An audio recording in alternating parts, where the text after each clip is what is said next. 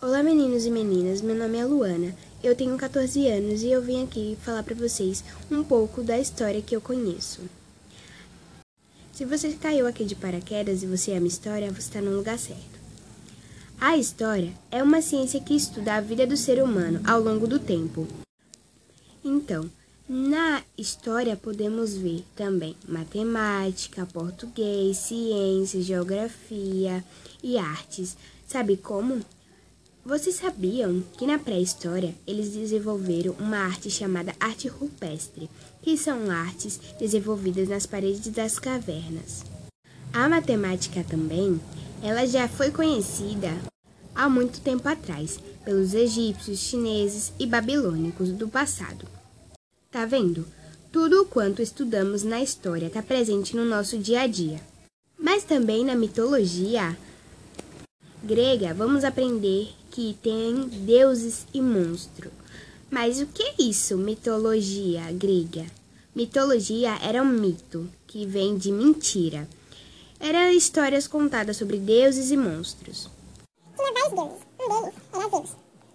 Outra, Atena. Essa é bem conhecida como Medusa. Ela tem cabelo de cobra. Tenho certeza que você já viu falar dela em algum quadrinho ou em algum desenho, e outros deuses também. Mas também, além de deuses, havia monstros, como sereias.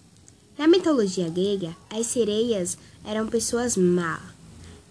Muitos diziam que a sua voz encantava os homens e fazia com que os levasse ao fundo do mar e os matasse.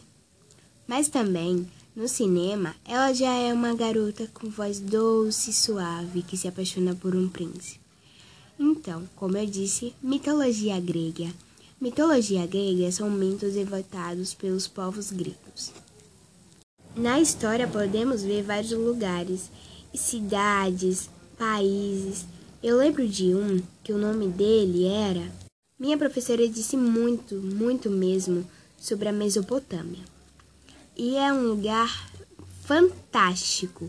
Também é conhecido por desenvolver forma de contar. Isso não é legal? Então, pessoal, próximo, na próxima vez conto mais sobre a Mesopotâmia.